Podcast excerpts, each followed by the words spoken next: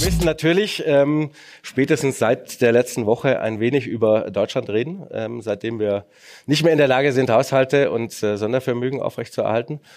Ähm, ich war am Dienstag mit Matthias bei Dr. Jens Erhardt äh, zum Interview. Kleiner Spoiler für die nächsten Wochen. Und ähm, de, man kennt ihn ja so ein bisschen als sehr zurückhaltenden ähm, Zeitgenossen, vor allem äh, in Interviews, was das Politische angeht. Natürlich ist er politisch interessiert, hält sich doch aber auch ziemlich zurück. Dann kamen wir aber irgendwo an einen Punkt, als es so, also für seine Verhältnisse fast schon emotional aus ihm rausbrach und sagte, wir haben die schlechteste Regierung aller Zeiten. Das kam ziemlich aus dem Nichts. Da gebe ich die Frage an euch beide weiter. Hat er recht? Darf ich anfangen? Ja, wenn du willst. Ich schätze Dr. Jens Erhardt, weil er einen guten Standort gewählt hat, aber er ist wie ich Hamburger. Und ich stimme ihm vollkommen als Hanseat, als Demokrat zu und auch als jemand, der sich mit Wirtschaft beschäftigt. Wir haben es geschafft, über die Jahrzehnte das Niveau, das wir in der Politik haben, immer weiter zu nivellieren. Und das ist für mich ein ganz elementarer Grund. Aber es reicht nicht, hier jetzt nur die Verantwortung auf die aktuelle Regierung zu münzen, sondern es ist auch die Vorgängerregierung in ganz hohem Maße. Unter Frau Dr. Merkel wurde eine Kultur in Berlin errichtet, die sehr stark Echokammern produzierte, wo kritische Denker aus dem Prozess eliminiert worden sind. Und wenn wir die Demokratie mal nehmen, dann basiert die auf Pluralismus. Und wenn der Pluralismus in der Gesellschaft vorhanden ist, aber nicht in der Politik, verengt sich die Politik im Grunde genommen ohne kritische Filter. Und ich war selber früher teilweise in Berlin in meiner Funktion noch bei der Bremer Landesbank. Und um das einfach kurz zu fassen, meine liebe Frau Conny sagte immer, wenn ich aus Berlin von diesen Veranstaltungen zurückkam, ich bin ein optimistischer Mensch, lebensfroh. Volker, du siehst aschfahl aus und desillusioniert. Und das ging nicht nur mir so, sondern auch anderen Bekannten in Deutschland, auch aus der Zentralbankszene, deren Namen ich aber hier nicht nennen will. Das Volk hat immer die Politik, die es verdient. Das ist ein Spruch, der sehr viel Wahrheit beinhaltet und mhm. ich stimme Volker zu 100 Prozent äh, zu, dass wir seit Gerhard Schröder keine äh, Regierung mehr hatten, die den Mumm aufgebracht hat, Reformen anzupacken. Äh, vielleicht war das Wahlergebnis von Gerhard Schröder auch so ein bisschen äh, ein Partypupser, äh, was die Dynamik angeht.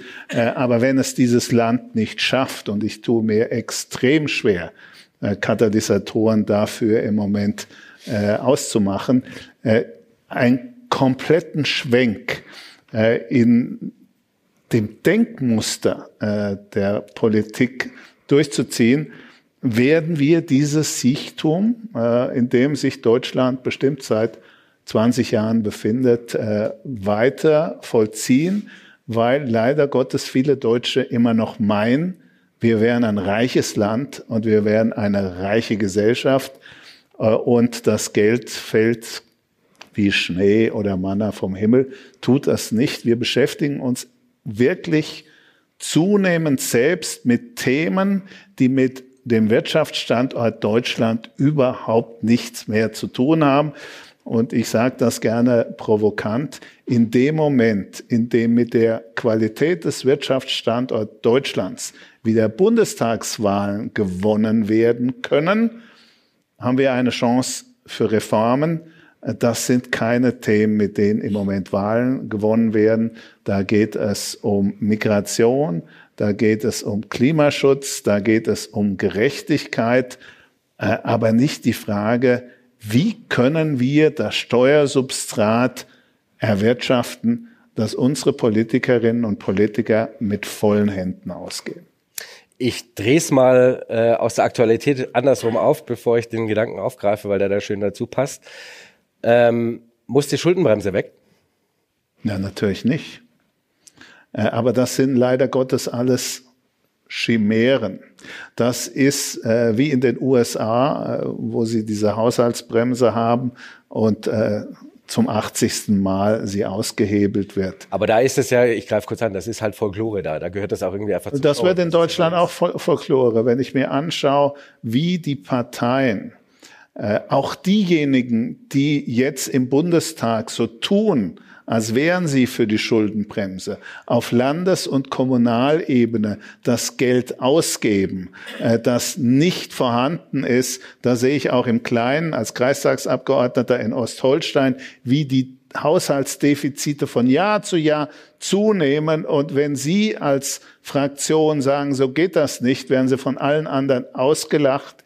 Äh, da ist keine Bereitschaft vorhanden, wirklich zu sparen oder, wie das der Volker immer sagt, endlich das Geld für Investitionen auszugeben. Und genau da liegt dann der Dissens. Ich sage, die Schuldenbremse muss raus. Warum muss sie raus? Damit wir diesen, dieses Land neu strukturieren können. Das setzt natürlich das voraus, was du dargestellt hast. Wir brauchen auch das Personal dafür. Aber Fakt ist, dass wir diese soziale Marktwirtschaft, die uns ja erst diesen Fruchtstand, den wir heute haben, auch noch an Substanz. Diese soziale Marktwirtschaft hat es ermöglicht. Und wir haben heute derartige Investitionsdefizite über die letzten zwei Dekaden insbesondere aufgebaut, dass wir an sich einen Investitionsschub brauchen, der historisch einmalig ist in der Geschichte der Bundesrepublik Deutschland. Und da reden wir. Über Infrastruktur sind wir international nicht konkurrenzfähig. Wir reden über IT-Infrastruktur, sind wir international nicht konkurrenzfähig. Und wir reden über ein Thema, das es wirkt wie ein Softspot ist, aber ist aber einer der Anker über die Bildungspolitik. Wir sind in Europa ans Ende, der, ich, Rumänien ist, glaube ich, noch hinter uns, zurückgefallen. Und wir leben in dieser Welt in einem Wettbewerb der Rahmendaten. Und dann reden wir über Infrastruktur, IT-Infrastruktur und wir reden über Bildung. Und das ist prekär, was wir zugelassen haben. In, bei den Bundestagswahlen reden wir seit 30 Jahren über diese Themen. Und was ist passiert? Ich gebe euch drei Möglichkeiten. Nichts, gar nichts oder überhaupt nichts. Und das ist die Negation des Begriffes Verantwortung der Politik. Und wenn wir nicht anfangen jetzt mit diesem Marshmallow werfen, auch im, im, in den Medien, aufzuhören und Klartext zu reden und diese Dinge einzufordern als Bevölkerung, dann werden wir dieses Land nicht wiedererkennen, weil wir in der Konkurrenzfähigkeit zurückfallen. Ich will aber noch einen Punkt machen. Ein Vorwurf geht an die Politik. Für mich geht aber auch ein Vorwurf an Veranstaltungen wie BDI, BGA, DIHK. Diese Themen habe ich zum Beispiel in unserem Report immer wieder, insbesondere die letzten zwei Jahre, thematisiert. Diese ganzen Veranstaltungen, die den industriellen Sektor, den Wirtschaftssektor Deutschlands vertreten, sind erst im April, Mai diesen Jahres darauf angesprungen. Das nennt man im Englischen Late Arrival, späte Ankunft. Sie haben hier den Finger in die Wunde zu legen. Wenn wir ein Problem in Deutschland haben, dann ist das politische Korrektheit. Korrektheit ist definiert. Korrekt ist korrekt. Die politische Korrektheit ist die Einschränkung der Korrektheit. Das ist quasi eine Verschiebung asymmetrisch hin zu einigen Partikularinteressen. Und das muss ein Ende haben. Wir brauchen Korrektheit, wir brauchen Realitätssinn und wir brauchen keine Narrative mehr, die beruhigend sind, damit wir weiter vom Speck der Leistungsgeneration leben. Aber dieser Speck braucht Sicht auf. Und jetzt nochmal zur Schuldenbremse, ganz konkret. Diese, dieser Staat, wenn wir mal die Sonderhaushalte kreativer Natur rausrechnen, wir rechnen sie mal rein, sagen wir, wir haben 75 Prozent Staatsverschuldung. Damit stehen wir weit vor den USA, die Richtung 130 Prozent Staatsverschuldung unterwegs sind, Japan 255 und so weiter. Das heißt, wir haben jetzt noch die Möglichkeit, wenn wir diese Möglichkeiten, die wir haushaltstechnisch haben, investiv nutzen, uns aus dieser Situation perspektivisch wieder rauszulösen. Und deswegen bin ich für die Auflösung der Schuldenbremse, aber nur, nur für investive Ausgaben. Und zwar nicht welche, die narrativtechnisch esoterisch sind, sondern welche, die bitter notwendig sind, um diesen Standort die Attraktivität wieder zu verleihen, die wir brauchen. Ich bin gleich mit dem Monolog durch. Im letzten Jahr hatten wir Nettokapitalabflüsse von 132 Milliarden Dollar in Deutschland. Das hat es noch nie gegeben. Frankreich, viel bessere Energiepreise, hat den Zufluss von 50 Milliarden Dollar. Diese Woche hat der britische Premier Sunak angekündigt, ohne Subventionen, soweit ich das weiß, dass man 29,5 Milliarden Investitionen Pfund, Investitionen 34 Milliarden Euro eingeworben hat. Microsoft, Iberdrola etc. pp. Und da kann ich nur eins sagen, wo stehen wir denn in Deutschland? Wir müssen sie kaufen, weil wir keine Konkurrenzfähigkeit haben. Und dann sehe ich einen Robert Habeck, der sagt, oh, wir haben eine Konjunkturdelle. Kann ich nur sagen, Thema verfehlt sechs Sätzen. Das ist ein strukturelles Problem, wie es seit, in Deutschland seit 1949 nicht gibt, das jetzt eine konjunkturelle Funktion erfährt. Das nicht, hat nichts mit Konjunktur, Konjunktur zu tun, sondern es hat etwas mit Struktur zu tun. Aber Volker, der Zug ist schon längst abgefahren. Wir können unsere Gesellschaft mit Milliarden zuscheißen. Wir haben keinen, der die Infrastruktur Gelder umsetzen kann. Wir bauen in Ostholstein keine Radwege, nicht weil wir das Geld nicht haben, sondern weil wir die Menschen nicht haben, die diese Radwege bauen können. Das ist bei der Bildung ganz genauso. Guck doch mal, wo die, die Erzieherinnen und Erzieher herbekommst, die Lehrerinnen und Lehrer. Die sind nicht da.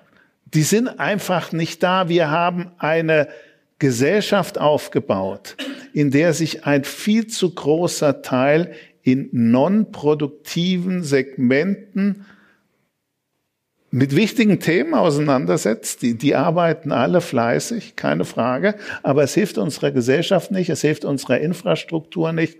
Es ist nicht mit dem Knopfdruck getan. Jetzt spreche ich eine Billion für die deutsche Infrastruktur und zwar fünf Jahre lang hintereinander. Wir kriegen das Geld überhaupt nicht umgesetzt.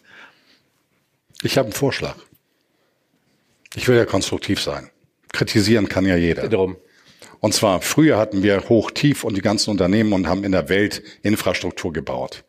Wenn wir es nicht selber können, dann nehmen wir eben welche, die es können. Und wer kann es? Die Chinesen. Exakt. Also, Chinesen her, die bauen das in kurzer Zeit, halten auch noch die Budgets ein und das Problem ist gelöst. Und es ist nicht wichtig, ob die Chinesen es bauen, sondern es ist wichtig, dass sie hier ist, um den Status der Konkurrenzfähigkeit ähm, aufrechtzuerhalten. Ich hätte gern jetzt Annalena Baerbock dabei. Ich weiß nicht, wie, warum ich auf diese Idee komme, aber ich hätte sie herrlich gern. Ja, aber auch die Chinesen, die müssen sich an die deutsche Beamtenmentalität gewöhnen, an die Genehmigungsverfahren. Auch das ging doch jetzt in Brunsbüttel und in Wilhelmshaven bei LNG-Terminals auch. Das sind verkürzte Wege, die wir machen. Wenn wir es wollen, geht es. Ja, wenn wir es wollen. Das ist vielleicht ein Prestigeobjekt. Da gehört dem Elon Musk seine Firma in Brandenburg dazu und die LNG-Terminals. Aber was ist zum Beispiel mit der Fehmarn-Belt-Querung? Wie viele Einsprüche hast du? Wie viele Bauern sind nicht bereit, ihr Land zu verkaufen für die notwendigen Bahnhöfe, für die notwendigen Parkplätze. Da passiert nichts und es scheitert nicht am Geld, sondern es scheitert an der Umsetzung. Wir haben eben die Bauingenieure nicht mehr. Wir haben die Bauarbeiter nicht. Und die, die wir haben, werden aufgehalten, systematisch aufgehalten von den Genehmigungsprozederen. Du sprichst ein Thema an, Bürokratie. Also ich bin erstmal bei dir. Du hast vollkommen recht in der Analyse dieses Problems. Da gibt es keinen Dissens. Aber wenn es eben mit den Mitteln, die wir hier im Moment nicht haben, nicht möglich ist, dann muss man sich über den Rahmen, in dem man sich bewegt, nachdenken und den Rahmen ändern. Und das muss man mit einer Forcierung, wie es das noch nie in diesem Leben gegeben hat. Warum mit dieser Forcierung? Und das ist mir enorm wichtig, das zu erklären. Die Welt funktioniert nicht mehr wie in den 50er, 60er, 70er, 80er Jahren. Sie ist viel dynamischer, schneller geworden. Das heißt, Entscheidungen, tragende Entscheidungen über Standort der ZHPP werden kurzfristiger getroffen, aber wenn sie einmal getroffen sind, kommt es nicht mehr zurück. Und das ist unser Problem. Michelin zieht sich jetzt zurück. Volkswagen baut 1500. Das sind Stellen ab. Das sind die ersten zarten Zeichen. Und jetzt bitte noch eine Erklärung, weil das ist wichtig für das Begreifen auch in der Masse vielleicht. Einkommen werden nur erzielt von Unternehmen in diesem Staat. Der Staat verdient kein Geld, er ist ein Umverteiler. Und die Summe aller Unternehmen nennt man Kapitalstock. Und darauf gibt es jedes Jahr Abschreibungen. Um diesen Kapitalstock die Summe aller Einkommen für den Staat, die privaten Haushalte für Sie. Um die stabil zu halten, brauchen wir also mindestens so viel Ersatzinvestitionen wie Abschreibung. Wenn wir mehr Wohlstand generieren wollen, brauchen wir sogar noch mehr Investitionen. Und was hier passiert, ist, dass dieser Investitionsstandort zurückfällt. Und im Moment leben wir dann von dem Speck. Wenn der Speck weg ist, dann laufen wir Gefahr, dass aus einer ökonomischen Krise eine gesellschaftspolitische Krise wird und dann politische Krise. Und ich erinnere hier bewusst auch etwas provokant an das Zeitfenster Weltwirtschaftskrise 1929, 32, Folge 1933. Kein Land der Welt sollte vor dem Hintergrund dieser Erfahrung, die wir in diesem Land gemacht haben, so voller Hybris sein, dass man die Ökonomie aus diesem Gedanken ausschließt. Und das tun wir in Deutschland. Wir sind ein unökonomisches Land. Wir haben eine unökonomische Bevölkerung. Wir müssten so wirtschaftsinteressiert sein aus dieser historischen Erfahrung heraus. Und das ist leider nicht der Fall. Und ich darf Ihnen sagen, ich verzweifle manchmal daran. Mein Vater hatte mit 86 Jahren keine grauen Haare oder kaum. Und meine grauen Haare kommen nicht vom HSV und meiner Frau, sondern sie kommen aus Sorge über den Zustand, in dem wir uns jetzt aktuell bewegen.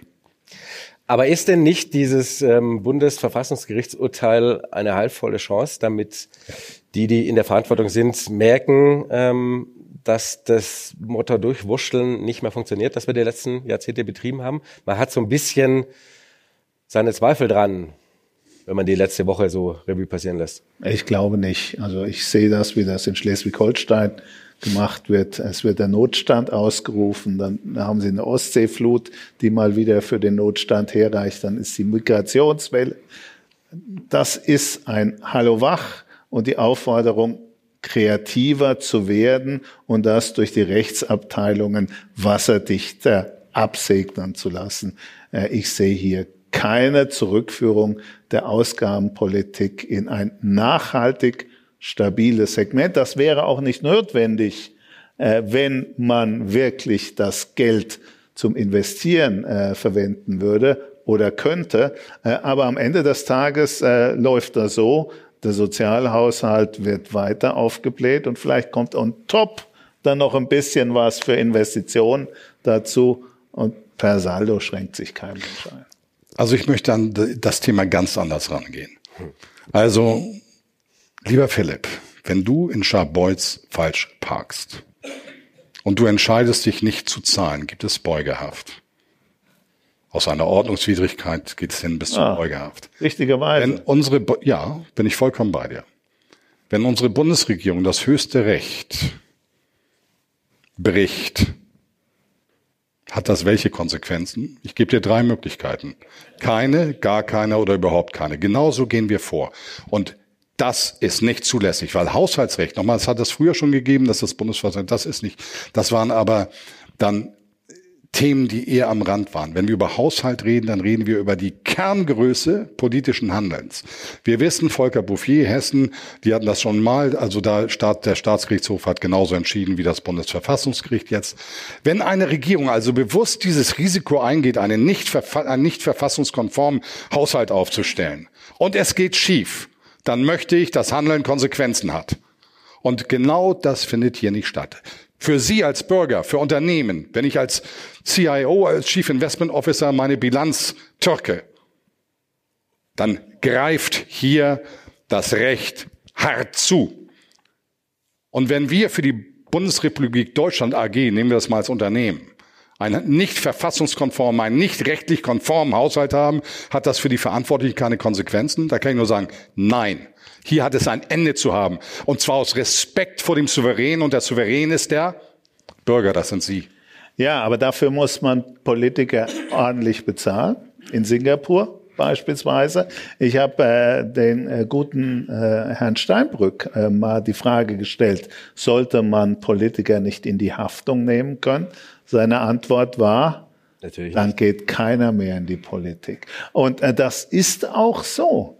Äh, gute Politiker und Politikerinnen müssen bezahlt werden wie erstklassige Manager. Und das kann ja nicht sein, dass ein Bundeskanzler oder eine Bundeskanzlerin äh, Beträge äh, verdient, über die ein äh, Vice President äh, einer Investmentbank nur lacht. Äh, da kriegen sie dann halt kein Personal, äh, das all die Ideen auch in der Lage ist umzusetzen, äh, über die überhaupt nachzudenken. Und deswegen kleben die logischerweise auch so an ihren Parlamentsposten, weil viele von denen wissen, es wird verflucht schwierig, äh, wenn sie diesen Parlamentsposten verlieren, in der freien Wirtschaft etwas Adäquates zu bekommen. Äh, das ist ein Karrierepfad heute. Es ist kein Quereinstieg mehr möglich. Und äh, deswegen hat die Demokratie, so wie wir sie heute leben, mit der Idee der Demokratie, die in unserem Grundes Grundgesetz niedergeschrieben ist, leider Gottes relativ wenig zu tun. Die Unabhängigkeit des Abgeordneten ist durch den Fraktionszwang in praktisch allen entscheidenden Fragen schon längst eingegrenzt. Mhm. Jetzt haben wir natürlich das eine Problem, das handelnde Personal. Ähm dem die Kompetenz so ein bisschen fehlt. Und das andere ist natürlich, ähm, wir Bürger alle miteinander. Ja? It's the economic stupid, damit gewinnt ja. man in den USA Wahlen. Ähm, hier, Sie haben es vorhin schon angesprochen, brauchst mit dem Thema nicht um die Ecke kommen. Ähm, woran liegt es? Und vor allem, wie kriegen wir das umgedreht? Das liegt wahrscheinlich auch an unserem Gesellschaftsmodell, soziale Marktwirtschaft. Äh, aber wir vergessen ich, halt die Marktwirtschaft. Bei ja, weil das ist wie halb schwanger. Das geht nicht. Entweder ja. ist man so, sozialistisch oder es ist die Marktwirtschaft. Äh, und äh, in den ersten Jahrzehnten der Bundesrepublik Erhard äh, ist da sicher auch äh, einer der Treiber gewesen, war die Komponente Marktwirtschaft, die, die getrieben hat. Und spätestens ab den 80er Jahren hat eben die soziale Komponente übernommen.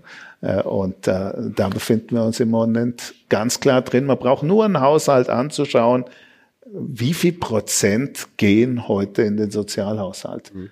Äh, und äh, damit ist das Problem erklärt. Da will keiner ran, äh, weil das die Gesellschaft und die Wähler offensichtlich nicht gutieren. Geht es uns einfach zu gut noch? Nee, uns, uns geht es in der geballten Masse. Ja, aber weil viele eben nicht in der Lage sind, eine ordentliche Buchhaltung zu führen. Äh, wenn ich mir anschaue, was in Deutschland das Rentensystem äh, an Durchschnittsrenten produziert, ist das eine Katastrophe.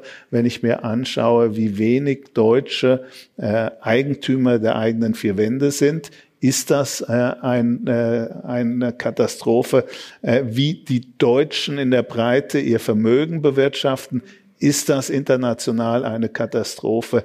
Wir zehren in unserer Gedankenwelt noch aus den 60er und 70er Jahren, äh, so wie der Volker das beschrieben hat. Der Speck ist aber weg. Äh, der Staat ist noch reich, mhm. weil wir alle noch unsere Steuern zahlen, weil wir alle noch unsere Parkmandate zahlen. Gehen Sie mal nach Italien. Äh, da ist das eben ein Volkssport, genau das nicht zu tun. Äh, und das ist ja auch der Grund, warum mein Kollege Thomas Mayer äh, jetzt nach Italien auswandert, weil er sagt, äh, dem italienischen Staat geht's zwar schlechter wie dem deutschen, aber die italienischen Privatpersonen, die wissen, wie man lebt. Und davon sollten wir in Deutschland vielleicht ein bisschen was lernen. Hm, da schwärmt er schon länger davon. Du wolltest auch noch, gell? uh. Was wir machen müssen, ist am Ende, und du hast es gut beschrieben, am Anfang stand aus der puren Not geboren nach dem Zweiten Weltkrieg die Wirtschaft im Vordergrund. Und da verstand man es. Mhm. Und dann haben wir eine Fehlsteuerung, die markant ist. Ich habe für das Rentenproblem eine Lösung. Die ist ganz einfach und die ist sehr billig. Jedes Kind, das hier geboren wird, bekommt vom Staat 5000 Euro in einen Aktienfonds investiert, der global in, in nachhaltige, große, erfolgreiche, dividendenstarke Unternehmen investiert. Und die darf er nicht, bevor er 70 äh, ist. Äh, vor Rente ist es nicht so. Und dann darf man sagen, okay, die Familien, falls Familien etwas Geld zusteuern wollen, dürfen das auch noch. Und dann ist das Rentenproblem gelöst. Ja, aber das hilft. Das ist eine kleine, ist eine kleine Anfangsausgabe, die eine massive, nachhaltige, dauerhafte. Wir lassen uns doch mal kreativ sein, Mensch. Wir sind das Land der Dichter und Denker. Wenn wir wollen, dann können wir hier Dinge bewegen, die sind so fantastisch. Aber das Problem sind die Echokammern in Berlin. Und ich war in meiner Funktion bei der Bremer Landesbank als Chefvolkswirt, war ich in Berlin und ich kann nur sagen, nachher war ich nicht mehr da. Weil wenn man kritische Anmerkungen zum politischen Prozedere der Regierung machte, dann war man persona non grata. dann wurde man gar nicht mehr zu, konnte man gar nicht mehr zu Wort kommen. Ich habe da Dinge erlebt, die sind so abstrus, da ist keine Presse dabei, da geht es um Deutschland 2030, 40, da müssen die klügsten Köpfe dieser Welt, dich hätte ich gerne auch dabei gehabt. Peter, dich auch. Ja, sicher, ich moderiere euch. Und dann, dann, dann, dass man einfach wenn, wenn die Menschen selber keine Experten sind, das ist vielleicht auch zu umfassend für den einen oder anderen, dann muss man sich unbestechlich pluralistisch durcharbeiten, sagen, ja, was sind denn die besten Lösungen, die die nachhaltigste Form haben, wo wir nicht nur kurzfristige Flickstoßerei machen und deswegen diese Idee 5000 und das 5000 oder 10.000, das ist im Verhältnis zu dem Problem, was jetzt mittlerweile aufgebaut worden ist, eine Petitesse. Klug sein, mitdenken. Das ist das Thema. Ja, und das ist natürlich die ewige Angst. Die Deutschen haben immer Angst vor allem, äh, vor dem Crash, vor Corona, äh, vor dem Krieg. Also wie viele Gespräche heute äh, beginnen mit Herr Vorn dran, oh, ich mache mir so große Sorgen, dass der nächste Weltkrieg vor der Tür steht. Das kann man sich ja machen. Aber es gibt mindestens genauso viele Gründe, eben nicht zu erwarten, dass der nächste Weltkrieg vor der Tür steht. Diese Angst bremst eben auch alles. Das ist eben auch eine Angst vor Veränderungen. Äh, wir, wir hatten die Diskussion um die Aktienrente, also um einen klitzekleinen Teil der deutschen äh, Rente, die, das waren glaube ich 20 Milliarden, also, Zehn am Anfang. Ja, ja, aber 20 war die ursprüngliche Idee. Äh, das ist ein Vogelschiss. Ja. Aber selbst dieser Vogelschiss wird von wahrscheinlich nicht nur der SPD und der Grünen, sondern auch ein Teil der CDU als Risikokapital das die Menschen um ihr Erspartes bringen wird, definiert. Wenn man so ins Rennen geht, weil äh, das ist ja das Eingeständnis, dass Unternehmertum nichts anderes ist als Vermögensvernichtung. Wenn man so ins Rennen geht, muss man sich nicht wundern, dass das rauskommt, was im Moment rauskommt. Da möchte man ich, muss, da muss ich einmal was dazu sagen, ähm, dann kannst du gleich weitermachen. Es ist das erste, was jetzt gestrichen wurde in äh, den Haushaltsdebatten. Äh, völlig klar, weil keiner es wirklich wollte. Und jetzt machen ja. wir einen Exkurs und das bleibt bitte unter uns, entre nous. Das sagen Sie bitte keinem. Ist keiner hier, passt schon. Also, wir stellen uns vor, wir alle hätten zwei Ur-Ur-Urgroßväter. 1871, die Älteren erinnern sich, Gründung Deutsches Reich. Und der eine investiert in Staatsanleihen und der andere in die besten Unternehmen alternierend und das Ganze ist ein Generationsvertrag. Welchen der beiden Urgroßväter hätten Sie lieber? Den mit den Aktien, Siemens gegründet 1840er, deutsche Chemieunternehmen 1880er bis 1900 die überleben Weltkriege, Währungsschnitte, Hyperinflation, überleben alles. Geld ist gefährlich.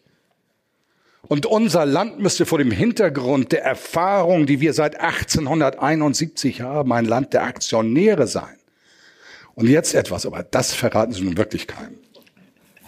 Jetzt können wir sagen, oh Mann, dies Jahr nur drei Prozent weltwirtschaftliches Wachstum. Oh Gott, die Unternehmen, halt. Nein. Das ist nicht drei Prozent weltwirtschaftliche Wachstum. Wie hoch ist die Weltinflation in diesem Jahr? Fünf Prozent. Das heißt, nominal wächst die Weltwirtschaft acht Prozent. Und was ist die elementare Größe für die Unternehmen? Das reale oder nominale Wachstum? Das nominale Wachstum. Und das ist das Tolle, Sie haben einen impliziten Inflationsschutz bei starken Unternehmen, den haben Sie bei keiner Anleihe.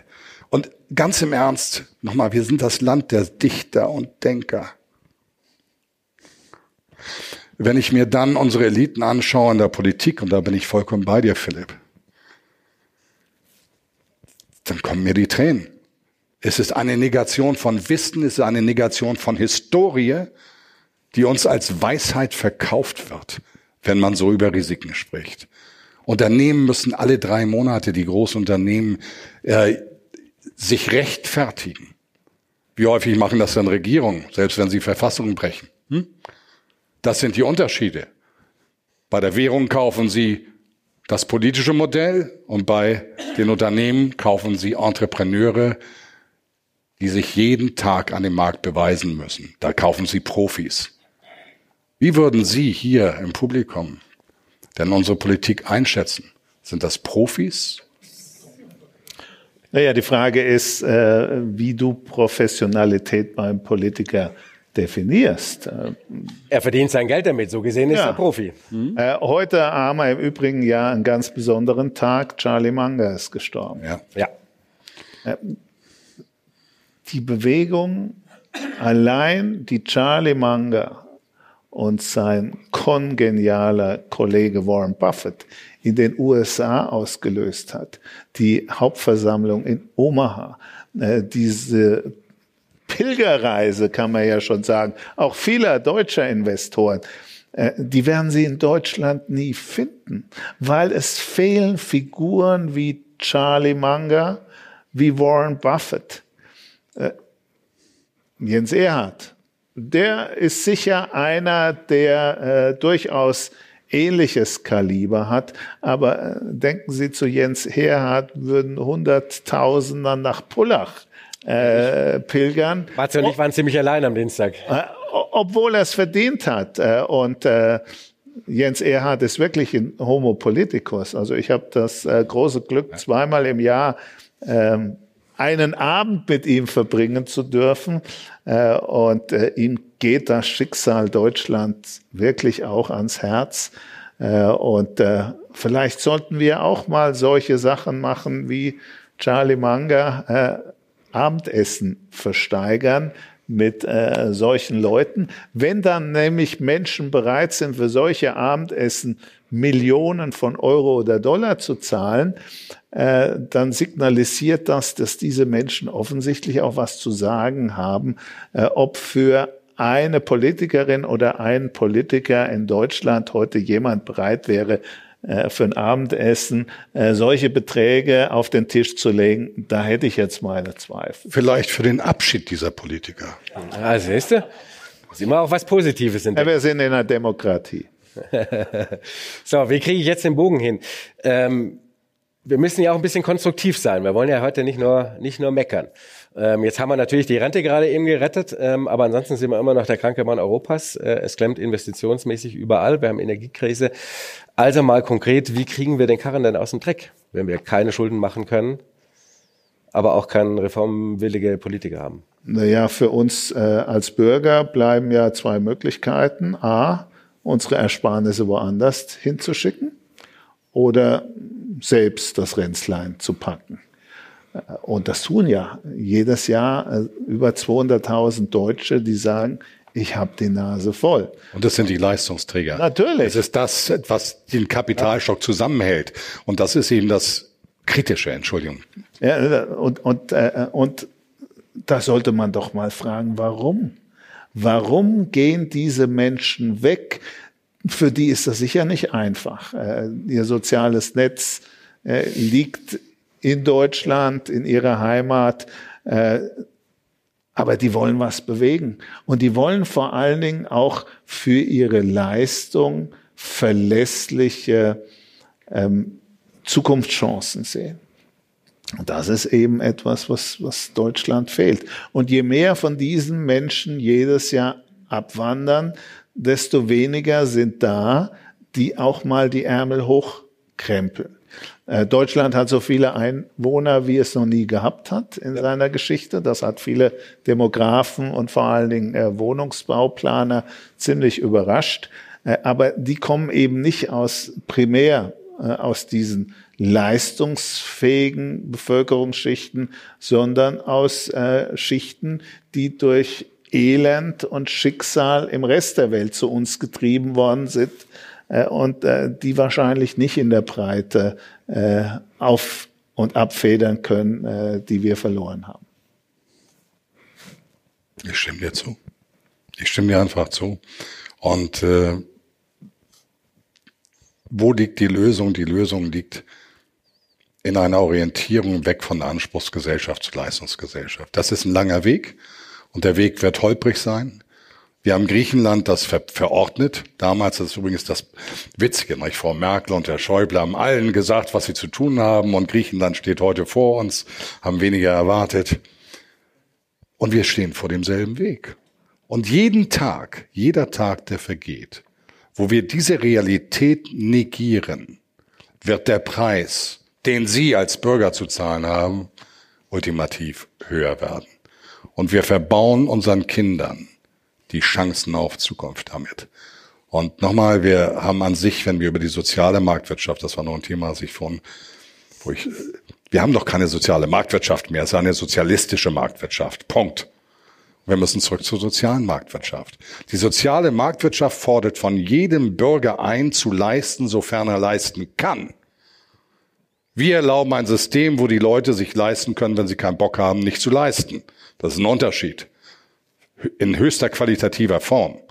Und äh, die definieren das als Freiheit. Zu Freiheit gehört immer Verantwortung. Und zu einem freiheitlichen System, wenn es funktionieren soll, heißt es, dass jeder seinen Teil beitragen muss, damit diese Solidargemeinschaft ein solides Fundament hat, das auch für zukünftige Generationen eins der besten Sozialsysteme etabliert hat, um es in die Zukunft zu tragen. Und so wie wir jetzt damit umgehen, werden wir es verlieren. Und dann kommt gesellschaftspolitischer Dissens. Das nochmal. Wir haben keine soziale Marktwirtschaft. Wenn man Herrn Erhard, nicht Heinz Erhard, sondern Ludwig Erhard, der war übrigens sehr lustig, Heinz Erhard, wenn man Ludwig Erhard, wenn man auf den Friedhof geht, dann hört man, wie er in seinem Sarg rotiert. Und das zu Recht. Und du hast die Kinder angesprochen. Äh, ich war jetzt nicht äh, der tollste Schüler. Für mich war es immer ein Highlight, äh, einmal im Jahr eine Urkunde zu bekommen von den Bundesjugendspielen. Das war für die also wir sind vier Brüder. Für den Handballer ist das ein einfaches Ding gewesen. Ja, genau. Also die, äh, den, den Schlagball, der ist weit genug geflogen. Äh, das war mein Aufsteller ja. Und auch der meiner Brüder. Also wir waren alle vom selben Schlag. Ähm, Leistung zumindest beim Sport, äh, das wird abgeschafft. Was tut man unseren Kindern damit an? das Leben ist ein Wettbewerb und das Leben ist ein Vergleich mit anderen. Äh, und da gibt es halt welche, die sind besser in Deutsch und dann sind welche besser in Mathe und äh, da gibt es welche, die können den Schlagball möglichst weit werfen. So hatten wir neben den Dreiern, Vierer und Fünfer, die unser Zeugnis gekrönt haben, wenigstens Nein. eine Ehrenurkunde, auf die war unser Vater nicht besonders stolz. Aber wir hatten zumindest etwas, an dem wir uns hochhalten konnten im Leistungsgedanken, der in jedem Kind drinsteckt. Wie selbstverständlich. Und warum nehmen wir diese Neugier, diese Bereitschaft für die Leistung den Kindern weg? Ja, das ist eine Form der Selbsterfahrung. Wir haben jetzt das Rentenproblem ja schon gelöst. Ich hoffe, Berlin hat zugehört. Also ganz im Ernst, Philipp, da sind wir, glaube ich, uns auch einer Meinung, dass das ein tragendes Modell sein kann. Jetzt machen wir das Bildungsproblem. Auf den Punkt gebracht. Berlin hört zu. Ganztagsschule beginnt morgens um acht. Es gibt Frühstück für die Kinder, weil das ist ein riesiges Problem in vielen prekären Haushalten. Ganztagsschule. Es gibt auch Lunch. Es gibt Schuluniformen, keine Eitelkeit mehr über Äußerlichkeiten. Die Sportvereine und musische Erziehung werden einbezogen. Sportvereine haben teilweise Probleme. Kinder wollen gefördert sein. Und wenn ich das Schulische habe, nach das Hausaufgabenbegleitung, über das Personal, ich weiß, ist erstmal ein Theorem. Wir bringen die Sportvereine rein, wir bringen musische Erziehung rein. Kinder haben unterschiedliche Talente. Wenn mir Schule nicht so viel Spaß bringt, aber der Sport, dann werde ich zur Schule gehen. Wenn mir Schule nicht so viel Spaß bringt und auch sportlich, aber Musik bringt mir Spaß, der Chor oder das Orchester, das dann gegründet wird, etc. pp., dann werde ich zur Schule gehen. Und wenn die Kinder abends um 18 Uhr nach Hause kommen, dann werden sie Erfolgserlebnisse überwiegend erlebt haben. Auf der einen oder auf der anderen Ebene. Und sie werden keinen Blödsinn mehr machen, die werden richtig müde sein. Das ist ein weiterer Weg. Ich weiß das als Theorem, aber es ist für mich, wenn man sieht, welche Verwahrlosung wir erlebt haben, ist es für mich ein Ansatz, um zu sagen, lasst uns ein Modell in diese Richtung entwickeln, wo wir den Kindern mit ihren Talenten, Menschen haben diese Talente, wo wir von vornherein ihnen dieses Angebot machen und, und wo wir dann sehen können, wo talentierte Menschen sind, sie auch mitzuentwickeln. Und das ist eine solidarische Gemeinschaft. Und das ist eine Gemeinschaft, die Freude entwickelt und die auch innovativer sein wird als das, was wir jetzt jetzt haben. Das sind die Themen, die eben dann theoretisch schnell zu ändern sind. In der Praxis braucht das 10, 15 Jahre, äh, um so eine falsch gestellte Weiche dann auch wieder zu korrigieren. Ja. Ich, ich bin bei dir, Philipp, aber wir müssen einfach anfangen, out of the box zu denken. Wenn wir einfach sagen, okay, das schaffen wir jetzt nicht. Nein, das ist, du liegst richtig. Wir haben bestimmte Kontingente da, wo wir was bewegen können und wo, andere, wo wir es nicht bewegen können. Aber warum holen wir dann nicht, machen wir Angebote zum Beispiel an Eltern, an Lehrer, die oder Erzieher, die in Rente gegangen sind. Meine Schwester macht jetzt, fängt mit 64 wieder an zu arbeiten, obwohl sie eigentlich in der Rente ist. Warum machen wir nicht Angebote, dass wir sagen, okay, wir brauchen euch, ihr verdient Geld, ihr zahlt einen halben oder gar keinen Steuersatz, wir machen ein Anreizsystem, dass wir diese Defizite, die wir haben, bereinigen können. Wenn wir wollen, können wir das. Und dann fühlen sich die älteren Menschen vielleicht auch mal wahrgenommen. Wie viel Respekt hat die Gesellschaft, hat die Politik, die Gesellschaft eigentlich diesen Menschen, den Erziehern, die die Zukunft dieses Landes in der Hand haben, wie Lehrern? Wie viel Respekt haben wir diesem Teil gezollt? Dann tun wir es wenigstens jetzt einmal und lösen damit zumindest auf Sicht der nächsten 15 Jahre vielleicht das Problem der Unterversorgung was Personal anbetrifft in diesen Räumen. Und das will ich einfach Ihnen hier deutlich machen. Wenn wir wollen, wenn wir wirklich wollen, wenn wir wollen, dass wir erfolgreich sind, dann haben wir die Möglichkeiten. Und die Politik hat die Möglichkeiten, diese Rahmen so zu steuern, dass sich Menschen respektiert fühlen und aus diesem Respekt heraus ihre Verantwortung mit ihrem Wissen für die Allgemeinheit einbringen können. Und lassen Sie uns out of the box denken. Wir haben so viel in the box gedacht, in Echokammern. Und das hat uns in diesen Status gebracht. Und aus diesem Status müssen wir ausbrechen. Ja, das wäre ganz einfach. Äh, alle, die über 65 oder 67 sind, die arbeiten wollen, dürfen das steuerfrei, Abgabenfrei. ohne Abgaben ja. äh, in die Rentenkasse, äh, in die Sozialversicherung. Mhm. Ist ja alles nicht notwendig. Reaktion in Berlin kommt nicht in Frage. Damit werden die Alten zur billigen Arbeitskraft unserer Gesellschaft. Das ist die Reaktion. Carsten Linnemann hat das in abgespeckter Version für 2000 Euro im Monat eingebracht.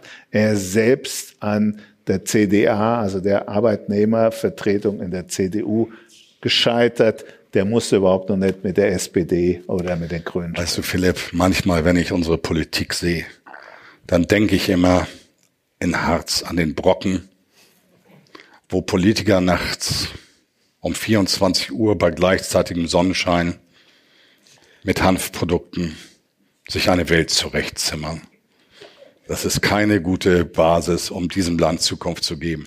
Wir brauchen pragmatische Lösungen. Immer wenn wir Ideologien in Deutschland gehabt haben, und wir haben wieder Ideologien, tut mir leid, dann hat es dem Land und dem Rest der Welt nicht gut getan.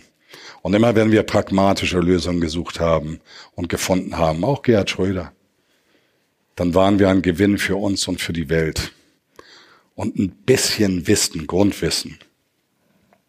Ich will jetzt nicht über Insolvenz diskutieren. Ein bisschen Grundwissen tut ja manchmal gut, wenn es bei Entscheidungsträgern vorhanden ist. Ein bisschen historisches Wissen. Komplexität von Entscheidungen begreifen. Erste, zweite, dritte, vierte Abstraktionsstufe einer Entscheidung. Auf der ersten mag es eine gute Wirkung haben, aber auf der zweiten, dritten, vierten kontraproduktiv, weil gegen das Leistungsreizsystem zum Beispiel. Und dann muss ich eben die Kom Komplexität begreifen. Dafür kann ich Experten dazu holen. Aber da muss man sich gute Experten holen und nicht so wie in der Vergangenheit unter Frau Merkel begonnen und Herrn Scholz fortgesetzt Echo kann man etablieren, wo alle sich dasselbe sagen und alle nachher selber das eigene Narrativ glauben, das aber nichts mit Realität zu tun hat. Und damit, wir haben ein systemisches politisches Problem. Oben in Norddeutschland, du weißt das, ich mache den Ostseehering gerne, sagen wir ja, der Fisch stinkt vom Kopf her. Und wenn wir sehen, dass, was der deutsche Mittelstand bringt, Hidden Champions von 3400 weltweit haben wir 1600. Ich habe heute einen Geschäftsführer eines solchen Unternehmens aus Kassel, von Kassel nach München zum Flughafen mitgenommen und wir haben uns unterhalten. Und wir haben uns einen Arm genommen. Weil wir wollen genau, und das ist mit dir ist ähnlich, Philipp, und auch mit Peter, wir wollen doch was Gutes, wir wollen uns doch nicht daran bereichern, wir wollen, dass dieses Land wieder auf die Füße kommt, dass wir wieder ein Bewusstsein gewinnen für Realität und pragmatische Lösungen, die zukunftsweisend sind, hier auf die Beine zu stellen und nicht dieses, diese Politik der letzten 18 Jahre fortsetzen. Wer von Ihnen hat schon den neuen Asterix gelesen? Ich noch nicht. Äh, tun Sie es. Da ist nämlich auf sehr feine Art und Weise genau dieses Problem dargestellt. Okay, ich hole mir das. Bei Sonja Grube in Worpswede, Tabakladen, wenn Sie mal in Worpswede sind, gehen Sie zu Sonja, es ist spitze. Äh, und, und am Schluss ist die Weisheit dann doch die obsiegt und nicht die Träumerei der weißen Lilie. Also da bin ich auch bei dir, Philipp. Es gibt, wenn Sie in meinen Report lesen, da habe ich immer wieder normative Fakt des, Kraft des Faktischen. Die holt einen ein. Man kann in einem Narrativ leben eine Zeit lang. Aber die Realität holt einen ein.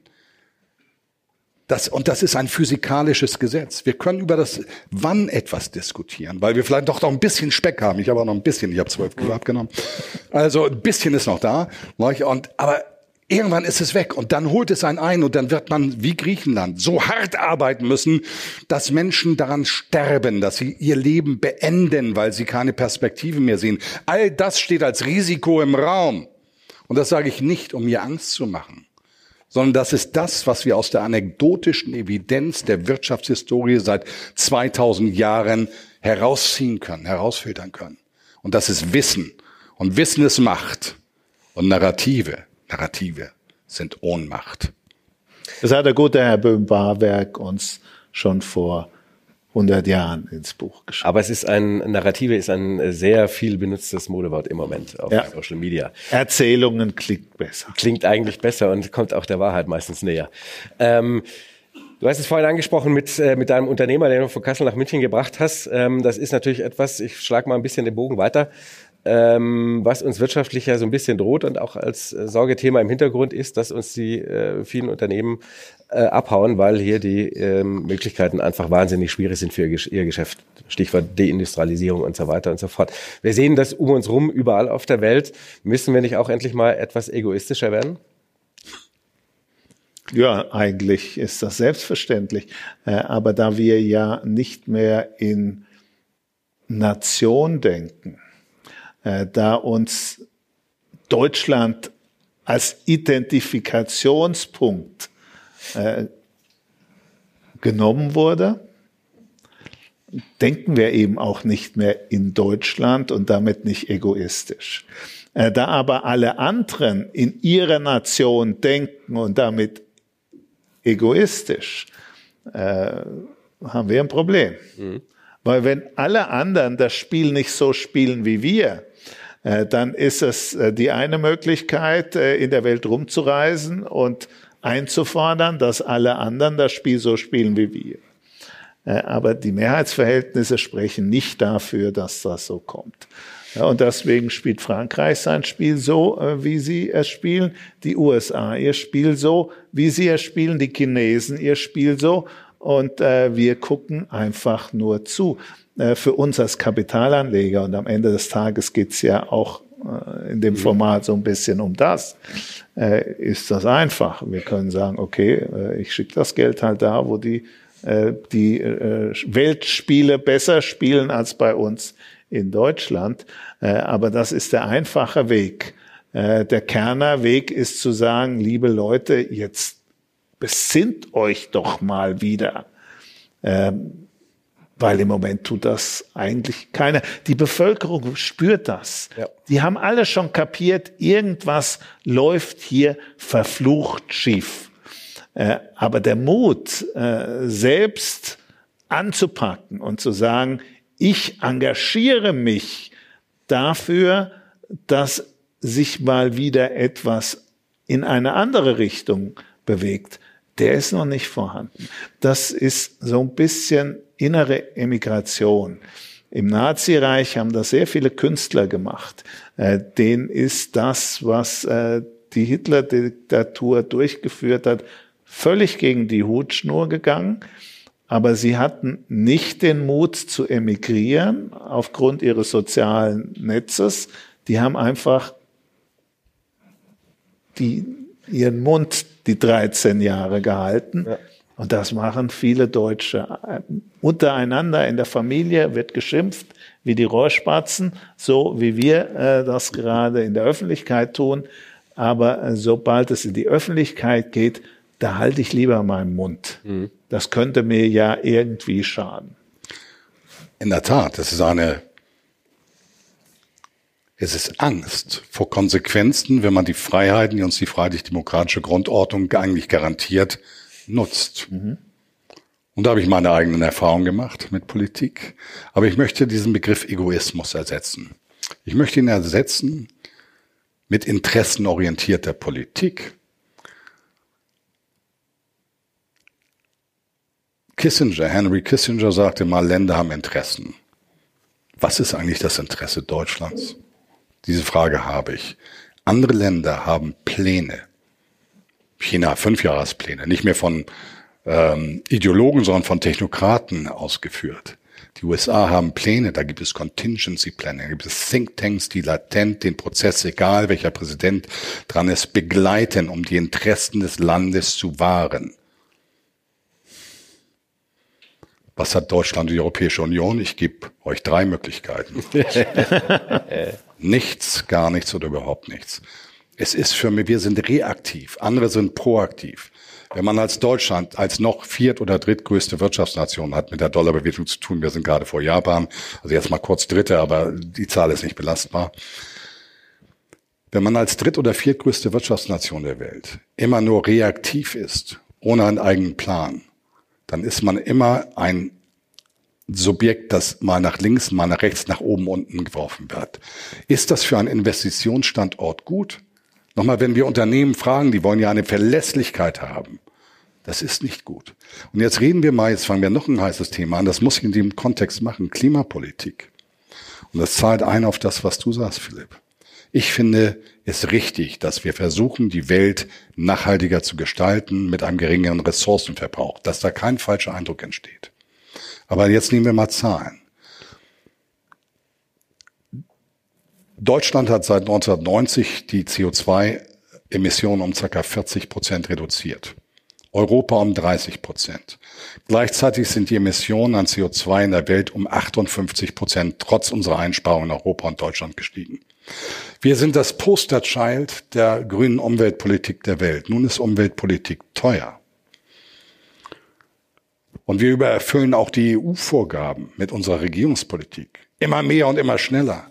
Und damit töten wir gleichzeitig den Investitionsstandort Deutschland, unsere Wirtschaft. Da aber die grüne Transition teuer ist, brauchen wir dafür viele öffentliche Mittel. Und dann sehen wir plötzlich, das wird wie beim Spagat von einem 85-Jährigen. Und das wollen Sie nicht sehen. Das wird schmerzhaft. Das heißt, wenn wir diesen, diese Übererfüllung in der Klimapolitik zu Lasten der Standortbedingungen bei uns forcieren, dann werden wir am Ende nicht mehr in der Lage sein, die Ziele der Klimapolitik überhaupt zu erreichen. Und das hat was mit Intellekt und Intelligenz zu tun. Und insofern sage ich bitte Maß und Mitte. Und wir wissen, wir müssen, wir unterstützen als Bundesrepublik Deutschland, das halte ich für richtig, Entwicklungs- und Schwellenländer in der Umweltpolitik, dass sie diese Ziele auch erreichen. Sind wir denn dazu noch in der Lage, wenn wir unseren Wirtschaftsstandort Kapitalstock überfordern, dass er abwandert und dann dort produziert, wo die Standards, die wir hier haben, gar nicht gewährleistet sind? Können wir einmal bis drei zählen? Ich erwarte von Umwelt-, Wirtschafts-, Finanzministern, dass man bis drei zählen kann, dass man diese einfache Komplexität versteht. Und dass man den Bürgern das auch deutlich macht. Dass wir sind doch schon die Besten.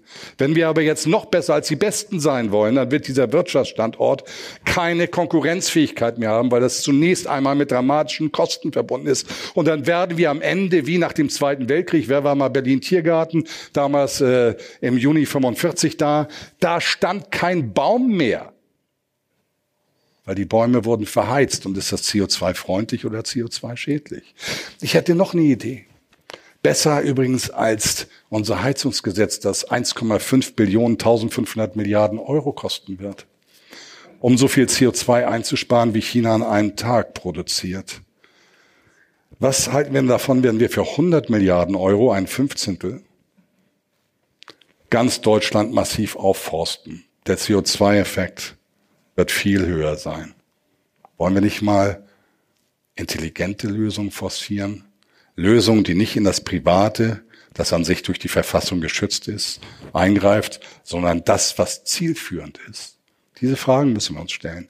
Und mir war es wichtig heute, und ich danke Mission Money dafür auch und auch Philipp, dass wir heute nicht nur kritisieren, sondern dass wir auch sagen, wie es besser gehen kann. Philipp, danke. Ja, und das wäre bei den, äh, bei den Bäumen sicher der Fall, weil da nehme ich sie alle mit auf die Reise. Da werden wir doch motiviert. Ein, zwei, drei, vier Bäume stellen wir zusätzlich dazu. Ja. Das ist etwas, was Menschen mitnimmt. Die Ziele erreichen wir so oder so nicht. Wir sind so weit entfernt vom Pfad, auf dem wir uns befinden müssten um die Klimaschutzziele zu erreichen, äh, dass das eine herbe Enttäuschung geben wird. Aber wenn man es schon macht, dann sollte man es so machen, dass es Sinn macht und die Menschen mit Begeisterung dabei sind. Äh, und das sind sie eben nicht, wenn sie wissen, ich muss eine Heizung äh, in meine Bude einbauen, die hinten und vorne nicht technologisch zu diesem Gebäude passt. Und du hast was Schönes vorhin gesagt im Vorgespräch. China, eine Milliarde. Das ist dein Thema. Das möchte ich jetzt. Ein Beispiel. Bäume. Ja. Bitte. Bring ja, das einmal einfach, um zu sehen, das ist konstruktive Politik. Das ist etwas, was Sie über China nie hören. Greenbelt. Sie hören was von One Belt, One Road, also die neue Seidenstraße, das Positive und das Negative davon. Aber wie China sich in der Klimaschutzpolitik verändert hat. Das steht in keinem Spiegel. Das steht wahrscheinlich auch kaum im Fokus. Das hören Sie nicht bei der ARD, beim ZDF. Das funktioniert deshalb, weil die kommunistische Partei weiß, sie überlebt nur als kommunistische Partei, wenn sie zum Nutzen der Bevölkerung da ist. Und das war lange Zeit der wirtschaftliche Aufschwung. Das ist heute aber auch die Lebensqualität. Und einen Nebel aus Dreck und Abgasen akzeptieren die Chinesen heute nicht mehr als lebenswerten Lebensraum. Und deswegen musste die kommunistische Partei agieren, wie sie agiert haben. Brutal, konsequent, äh, so wie sie auch Hochgeschwindigkeitseisenbahnen gebaut haben erzählt Frank Sieren auch, äh, der jetzt fast 30 Jahre, gestern äh, miteinander gesprochen, seit fast 30 Jahren in Peking lebt. Er sagt, also Smogtage gibt's fast keine mehr und ja. das war Mitte der 90er, als er dahin äh, ist, nicht der Fall. Da musste man quasi die Wohnung, wenn man die smogfrei halten wollte, abschotten mit Luftfiltern.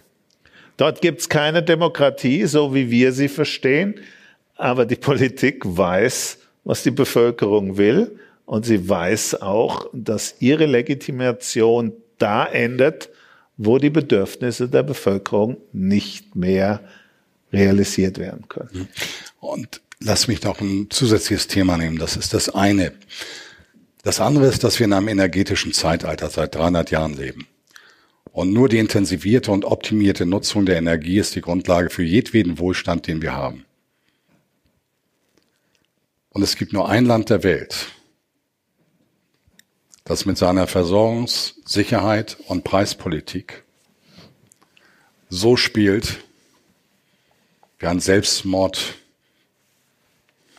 Selbstmordkandidat mit einem japanischen Seziermesser. Das ist Deutschland.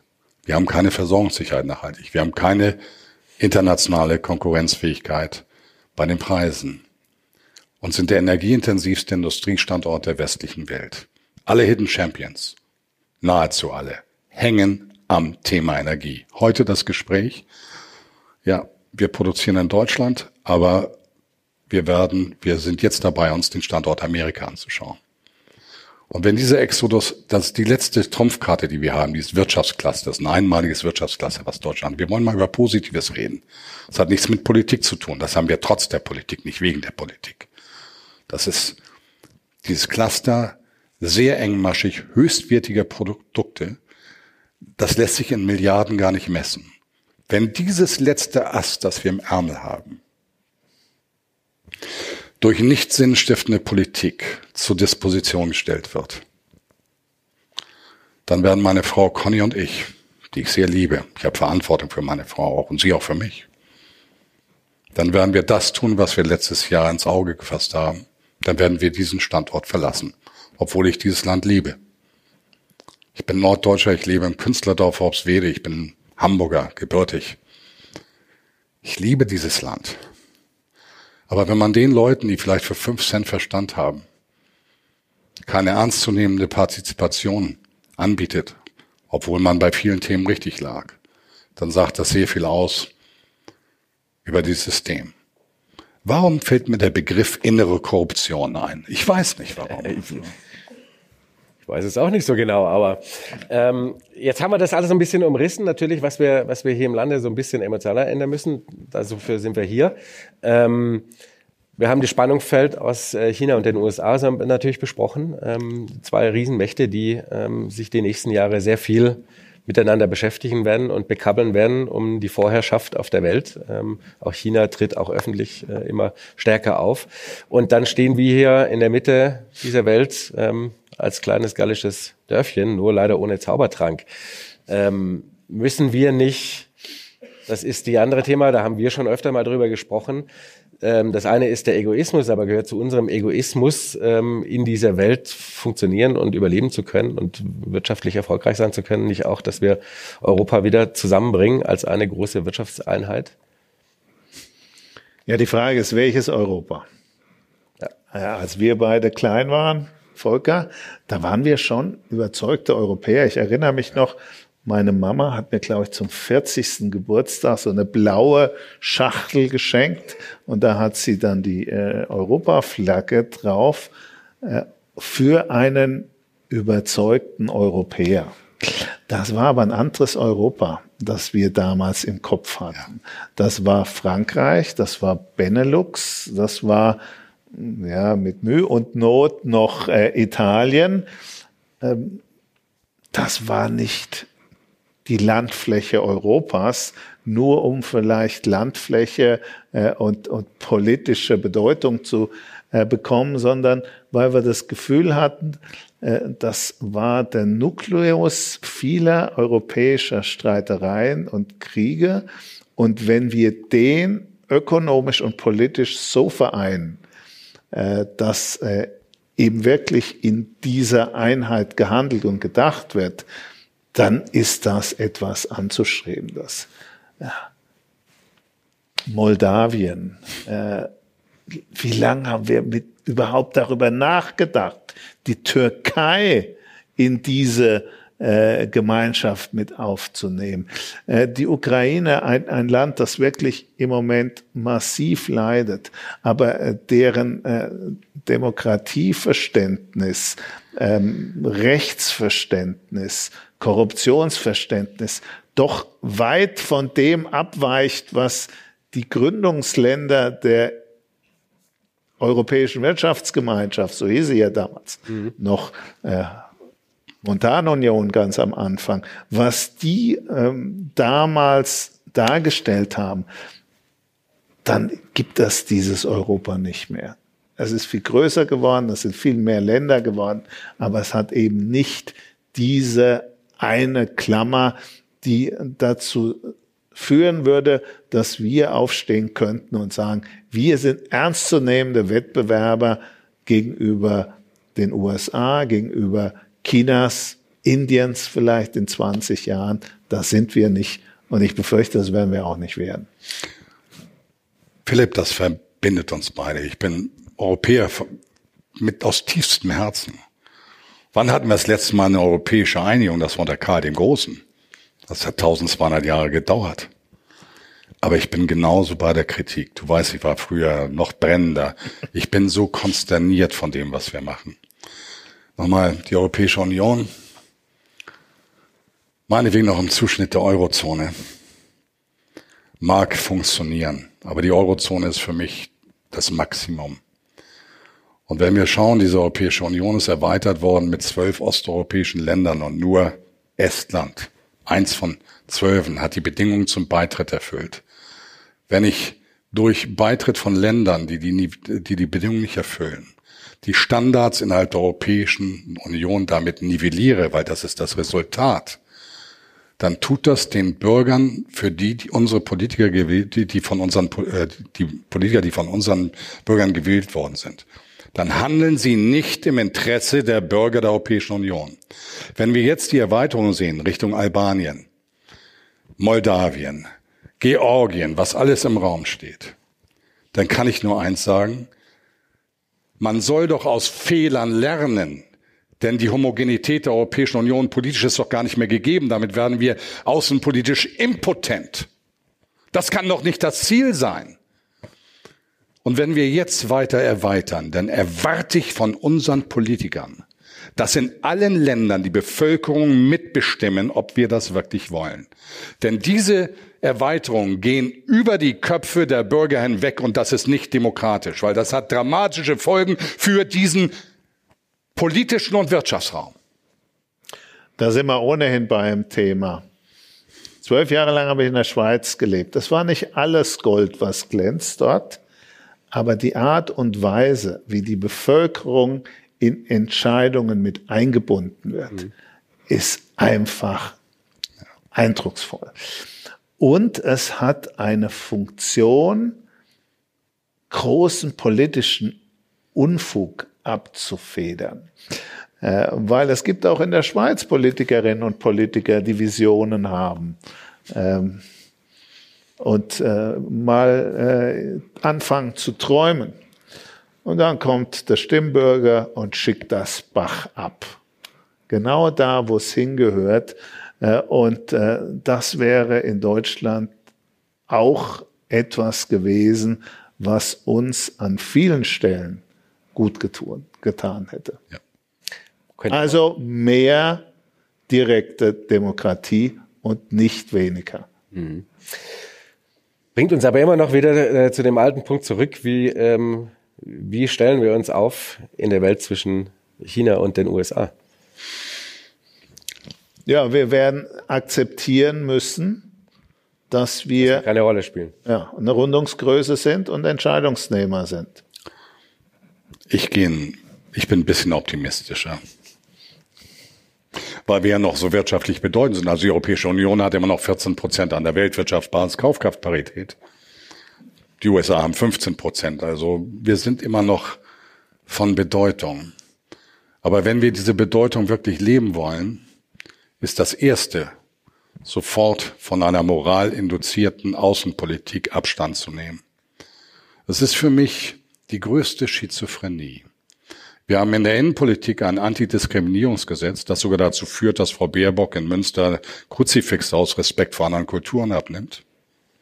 Und wir akzeptieren offenbar nicht in der Außenpolitik, dass es andere Kulturen gibt, die andere Moralvorstellungen haben, aus denen sich auch andere politische Systeme ergeben. Von denen erwarten sie, dass sie sich unserer Moral unterwerfen. Das haben wir schon mal gemacht, vor circa tausend Jahren. Vor circa tausend Jahren kam es zu den Kreuzzügen.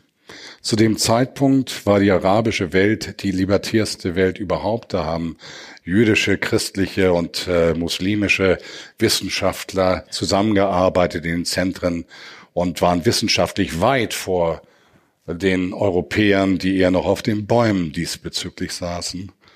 Und diese Kreuzzüge, die Folgen dieser Kreuzzüge spüren wir bis heute. Und wir können ja mal anfangen zu lernen. Das wäre gar nicht so schlecht. Und ich komme aus einer Hansestadt. Mein Vater war Kapitän bei Hapag, später Lotse. Und ja, Wandel durch Handel funktioniert nicht immer, aber meistens. Und man sollte Politik nach Wahrscheinlichkeiten machen und nicht nach Unwahrscheinlichkeiten. Siehe Sanktionspolitik. Wir haben anekdotische Evidenz aus der Geschichte, aus der Wirtschaftsgeschichte, dass Sanktionen grundsätzlich nicht ihre Ziele erreichen, die man sich vorgestellt hat. Wir haben heute eine Situation, wo wir feststellen müssen nach den Sanktionen, dass sie uns schaden und dem Land, das zu sanktionieren war, offenbar nicht. Die werden dieses Jahr voraussichtlich zweieinhalb bis drei Prozent Wachstum haben, haben die tiefste Arbeitslosenrate, drei Prozent, Außenhandelsüberschüsse, die Industrieproduktion wächst mit fünf Prozent, die Einzelhandelsumsätze real mit vier Prozent.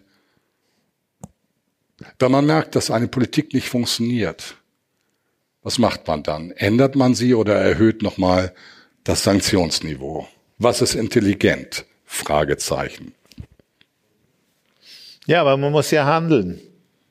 Oder man muss zumindest so tun, als ob man ah. handelt. Bekommen wir eigentlich weiter russische mh, hm, Moleküle über Importe von Diesel aus Indien?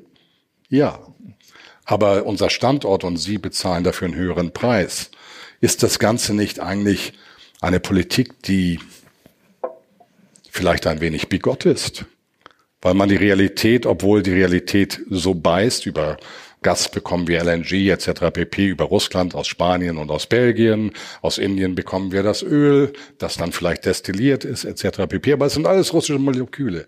Nur mit dem Unterschied, dass wir preislich nicht mehr als Wirtschaftsstandort in der Lage sind, weltweit mitzuhalten. Und Sie privat das Ganze auch zu bezahlen haben. Das ist für mich keine sinnstiftende Politik, meine Damen und Herren. Japan importiert weiter über Sachalin, Gas und Öl mit Discounts aus Russland. Japan und die USA, die übrigens energieautark sind. Gaspreise liegen, wenn wir drei Jahresvergleich haben, bei uns 200 Prozent höher, in den USA 4 Prozent. Also enorme Vorteile. Und das sind die beiden Länder in der westlichen Welt, die wachsen. Ich habe Ihnen gesagt, wir leben in einem energetischen Zeitalter. Japan wächst um die zwei Prozent, die USA auch um die zwei Prozent. Und die, die bei dieser Rechnung runterfallen, bezahlen die Rechnung. Und unsere Regierung hat eine Aufgabe, die Interessen unserer Bürger, unserer Ökonomie, unserer Strukturen, unserer Stabilität zu verteidigen. Sie steht für nichts anderes im Eid. Wen hast du eigentlich gewählt? ich, ich nehme an jeder Wahl teil. Ich habe noch als, weil ich meine Pflicht als Bundesbürger ernst nehme. Ich kann das nicht sagen. Was ich gewählt habe, das ist diskretionär. Aber es war grau oder pink, eins von beiden, ich habe keine Ahnung. Ich habe mich diesmal verweigert, weil ich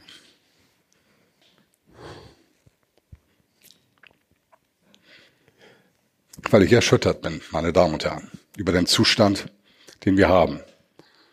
Über eine Form, dass wo Parteien in den elementarsten Themen überhaupt keine alternative Wahl zulassen von den Parteien, die man normalerweise wählt, wo man dasselbe bekommt, immer nur mit einer anderen Schachtelverpackung. Ich möchte ernsthafte Angebote haben, die den Notwendigkeiten dieses Standorts und der kommenden Generation Rechnung tragen. Punkt. Ich glaube, das können wir alle so unterschreiben. Gell? So, jetzt spiele ich hier den, wieder den Boom an, weil ich könnte da jetzt noch ewig weiterreden. Aber wir haben natürlich hier ein Thema, das uns alle hier im Raum beschäftigt äh, und uns drei schon mindestens mal berufswegen und auch äh, Interesse halber. Und das sind die Kapitalmärkte, nämlich aus dem ganzen Schlamassel, den wir hier haben. Was machen wir mit unserem Geld in dieser Gesamtgemengelage? Ja, ja da freut er sich. Ja. Ja, ich habe es gerade eben schon ein paar Mal angedeutet. Das Schöne ist, wir haben offene Kapitalmärkte. Wir müssen unser Geld nicht da anlegen, wo die Wettbewerbssituation suboptimal ist. Wir können das sehr wohl, weil, wie der Volker richtigerweise gesagt hat, es gibt Unternehmen, die sind trotz der Politik erfolgreich. Und die gibt es auch in Deutschland, die gibt es auch in Italien, die gibt es auch in Frankreich. Äh, aber wenn man sich anschaut, wo in den vergangenen Jahrzehnten äh, die Unternehmen entstanden sind, teilweise auch mit deutscher Hilfe, äh, die heute unser tägliches Leben dominieren, dann sind das doch primär Unternehmen, die nicht in Europa zu Hause sind. Und das ist immer wieder spannend, wie viel Menschen teilen die Bedenken, die der Volker und ich hier heute Abend geäußert haben und halten 90 Prozent ihres Vermögens in Euro. Mhm. Wie unkonsequent ist so etwas. Argumentieren mit mir und sagen, ja, aber der Dollar ist so unsicher äh, und äh, der Yen ist eine äh, Währung, die man nicht ernst nehmen kann. Aber warum soll das der Euro sein? Mit, mit all den Problemen, die wir geschildert haben, äh, zugegeben, äh, auch über den Euroraum hinaus ist nicht alles Gold, was glänzt, aber offensichtlich im Durchschnitt etwas glänzender als bei uns. Ganz wichtig, sein Vermögen nicht auch noch in der Region konzentrieren, wo man ohnehin arbeitet, wo man ohnehin seine Rente bekommt, wo man vielleicht sein Mietshaus hat, wo man seine Lebensversicherung hat, sondern das Geld wirklich da arbeiten lassen, wo Unternehmertum wertgeschätzt wird. Und das ist definitiv hier nicht der Fall. Schauen Sie einfach mal die Namensgebung deutscher Straßen an. Kulturschaffende werden geschätzt. Politiker und Politikerinnen werden geschätzt. Welche Bedeutung haben die Unternehmerinnen und Unternehmer als Träger von Straßennamen? Äh, eigentlich sind die der Anfang von allem. Bloß wird das hier in Deutschland nicht so wahrgenommen. Ich stimme vollkommen zu. Also es ist nochmal von meiner Seite, ich habe es von dargestellt, Deutschland 1871. Die Aktie ist das Nonplusultra. Sie hängt am nominalen Wachstum der Weltwirtschaft. Sie hat einen impliziten Schutz. Und es gibt Geschäftsmodelle, die sind unverzichtbar. Wir müssen jeden Morgen immer wieder acht Milliarden Menschen, noch leicht zunehmende Tendenz für die nächsten fünf bis zehn Jahre, glaube ich. Ja, noch länger. Oder sogar noch länger, ernähren. Und das geht nur mit Unternehmensaktivität. Und da gibt es darüber hinaus Fortschritte. Ich bin selber in einem Projekt jetzt multiresistenter Keim, sensationell. Wir werden das Unternehmen in Europa ansiedeln. Das ist meine Loyalität. In Deutschland? In Europa. ja, aber er hat schon mit Absicht Europa gesagt. Und äh, ja, ich wollte nur noch mal nachfragen ist domiziliert in Österreich im Moment. Aber das wird. Das Sie wird, machen das im Übrigen sehr gescheit. Ja. So, aber lange Rede, kurzer Sinn. Das ist der Weg und ich bin bei dir international aufgestellt. Das ist der richtige Weg, um gesparte Arbeit, weil Kapital ist doch nichts anderes ja. als gesparte Arbeit, in die Zukunft tragen zu können. Und ähm, darüber hinaus gibt es noch einen weiteren Punkt. Ähm, seit 2001 hatte damals ein Artikel in der FAZ, da die FAZ mich noch gebracht, falls der Chefredakteur zu. Hm, okay. Also äh, hatte ich einen Artikel, ähm, das westliche Finanzsystem hat Krebs, der Krebs ist nicht bereinigt bisher. Gold ist eine nicht korrelierte Assetklasse, habe eine Analyse, Angebot, Nachfrage noch gemacht und gesagt, Gold wird vierstellig. Bin ausgelacht worden. Gold hat im Moment auch wieder einen Run. Ist nicht so ein ganz freier Markt, aber ist es eine Währung ohne Fehl und Tadel? Da bin ich bei John Pierpont Morgan, der sagte, Gold ist das einzige Geld. Und ein gewisser Teil sollte meines Erachtens auch im Gold allokiert sein. Wenn man sich das anschaut, wer 2001 der Sache gefolgt ist, der hat sein Kapital verachtfacht. Das, damit hat man die Inflation geschlagen, etc. pp. Übrigens, jetzt nochmal für die Aktie, um das deutlich zu machen. Wir schauen einfach, Sie erinnern sich, 1920, 23 Hyperinflation Deutschland, richtig? Gold war zwei Drittel der Strecke der beste Hedge und hat die Inflation sogar ausgehebelt. Am Ende 1923 haben die Top-Aktien Gold outperformed und die Inflation. Also die Aktie, man äh, in einer akuten Krise geht das mal runter, Risikoaversion, aber dann irgendwann muss man dann vielleicht mal von Edelmetallen in Gold wechseln. Jetzt das Thema Währung hast du angesprochen. Ja, der Dollar riskant, Yen riskant. Welcher Aktienmarkt ist mit am besten gelaufen? Die am besten laufenden Aktienmärkte in Prozent in der eigenen Währung sind die Türkei. Türkei. Und die laufen meistens sogar noch besser als die Inflation. Argentinien dasselbe bei Hyperinflation. Das ist doch das Tolle, das will ich Ihnen doch auch, nein, das wollen wir, das ist unser Anliegen, sagen, wenn es wirklich knallt, wenn Politik ein System an die Wand fährt, ist das, was überlebt, das sind starke Unternehmen, bilanzstarke Unternehmen, die unverzichtbar sind für die Grundversorgung. Und wenn Sie durch dieses Prisma schauen, dann werden Sie als Investor, nicht als Spekulant, als Investor sehr erfolgreich sein. Mit Dividendenrenditen, die die Inflation schlagen. Und die Inflation wird assimiliert über Bilanzsumme, über die Bewertung an den Aktien. Das ist der Grund, warum Aktien auch Rentenmärkte mittellangfristig outperformen. Und bitte lassen Sie uns zu diesem Konsensus kommen. Wenn diese, dieses Land oder Europa Politik macht, die sich nicht unbedingt für die Bürger auswirkt, dann können Sie einen eigenen Haushalt aufstellen, der sich dem entzieht und sich damit auch ein Stück weit absichert gegen diese Politik. Zwei Ergänzungen noch, äh, völliges äh, Einverständnis. Die Deutschen haben genug Gold. Also meistens muss man die Deutschen nicht überzeugen, Gold zu kaufen. Das haben sie sehr oft sogar in fast zu hohem Maße. Ich würde mal sagen, irgendwas um 10 Prozent ist sicher gut. Drüber hätte ich meine Bauchschmerzen. In Deutschland muss man eher für die Aktie trommeln, weil da haben sie systematisch zu wenig. Äh, du hast noch deine Analyse äh, der großen Inflation äh, um eine Facette nicht bereichert, das waren nämlich die Immobilien. In Deutschland gelten ja die Immobilien als perfekter Inflationsschutz. Das war in der Phase leider überhaupt nicht der Fall, weil der Staat dann, und das erscheint mir auch in der Zukunft nicht komplett äh, unrealistisch, den Immobilieneigentümern verboten hat, die Mieten anzuheben. Äh, damit wollte man die Inflation unter Kontrolle halten, was nicht gelungen ist. Damit wollte man die Unternehmen schützen, damit sie nicht noch höhere Löhne zahlen müssen, was aber natürlich dazu geführt hat, dass sehr viele Immobilien komplett wertlos geworden sind, weil die laufenden Kosten äh, viel höher waren als das, was an Mieten reinkam.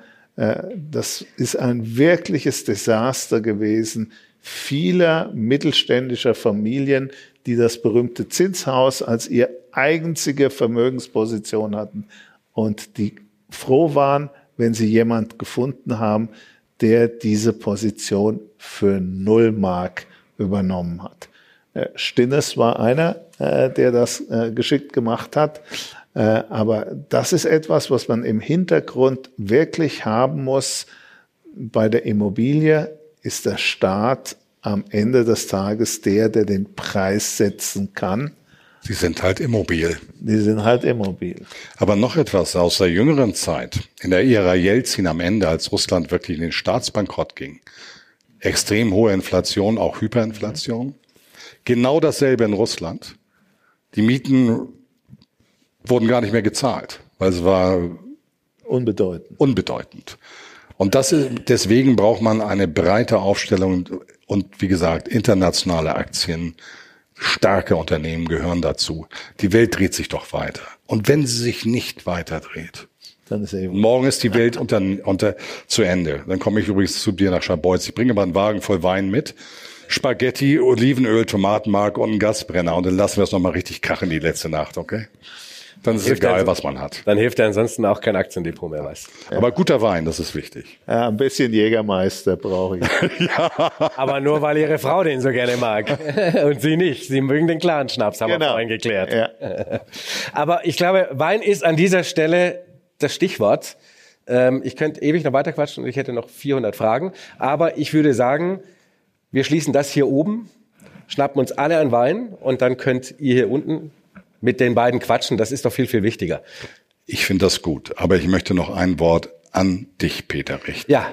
Ich möchte mich herzlich bedanken, ich glaube auch in deinem Namen, Philipp, dass dieses neue Format hier heute die Jungfernfahrt hat, weil es ist so wichtig, dass wir sachlich unbestechliche Informationen in den öffentlichen Diskurs bringen.